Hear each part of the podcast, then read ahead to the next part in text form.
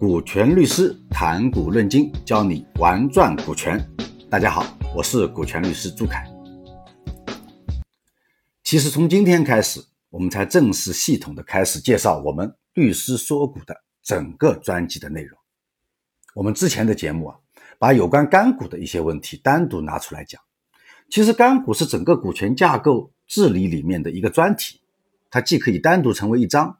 也可以把它放到整个股权架构治理里面，因为这是我在喜马拉雅里面的首次尝试，所以呢，先用一个小主题来做一个试验，因此就选择了干股这个话题，而且干股相对来说比较初级，也比较简单，我们很多听众啊不需要了解整个股权治理的系统，也能够简单直接的了解一些与干股有关的话题和内容。那么股权治理。相对来说，就是一个比较复杂和系统化一些的主题。从宏观上来说，它涉及到整个社会历史发展的背景和现状。我们国家公司法从一九九四年颁布至今，已经发展了二十六年。有关公司股权治理的司法研究和实践，其实已经相当的成熟了。那么，为什么我们现在来讲股权治理呢？我们现在讲股权治理还有没有现实意义、时代意义？为什么不能干脆直接拿一套成熟的东西来用就可以了呢？这是我们在节目中要解决的第一个问题。那么从微观上来说，股权治理它不仅仅涉及到股权比例、股权性质，它根本上还要跟公司的发展需求、跟人力资源结构、跟经营管理需求等等因素结合起来。脱离人、脱离管理、脱离企业本身的性质来搞股权治理啊，那就只能是纸上谈兵。因此，会做股权治理的律师，他需要懂业务、懂管理、懂人事。这对于搞股权治理的法律工作者来说，其实要求是相当高的。因为我们很多时候我们要说的是道的问题，而不是术的问题。就像我前面所说的。公司法已经发展了二十六年了，术的层面其实已经相当的丰富了。但是如果我们的企业家老板们在道的层面没有搞明白，那么术怎么用，怎么用好，就很难继续说下去。所以这也是我们这个专辑想要讲的目的，就是传道授业。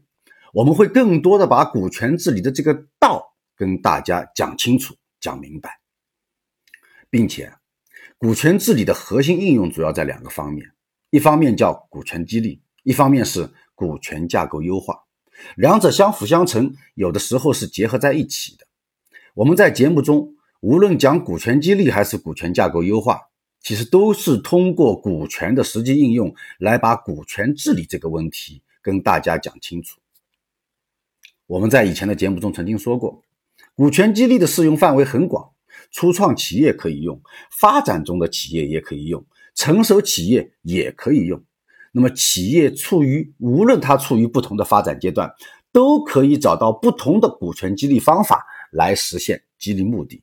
但是有一个问题，我们为什么要做股权激励？股权为什么这么有用呢？其实这个问题，我们很多的企业家客户都没有搞明白。很多人都是人云亦云，看到同行业、看到竞争对手都在做，然后看到自己的人才都跑到人家那里去了，发现自己不做不行了，所以也被动的做股权激励。其实这个时候啊，你已经落后了，你不是在引领行业的发展，而是被行业推动着被动发展，自然你的竞争优势就已经丧失殆尽了。另外，作为法律工作者来说，如果你只有公司法、只有合伙企业法这些法条是不够的，就像我所说的，没有一定的管理经验、企业运营经验，我们只拿着法条和文本去照本宣科，不理解股权的核心本质是什么，那么你做出来的股权激励也不行，它只会脱离公司的实际发展状况和需求。所以，我们首先要搞明白股权这个问题。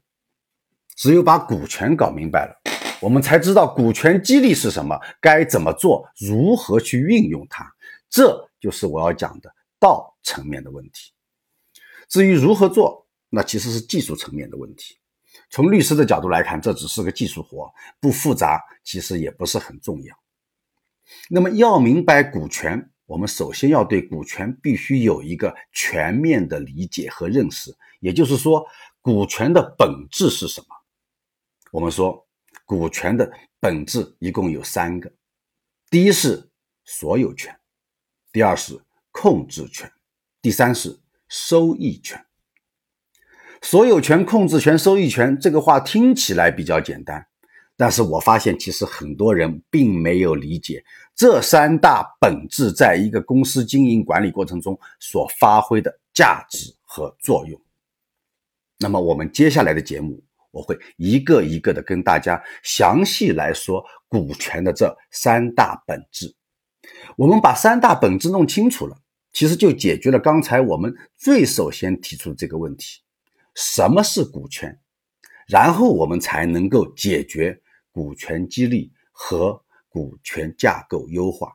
因为到这个时候，当你明白了这个道之后，你会发现，我再不做股权优化，再不做股权激励，已经不行了。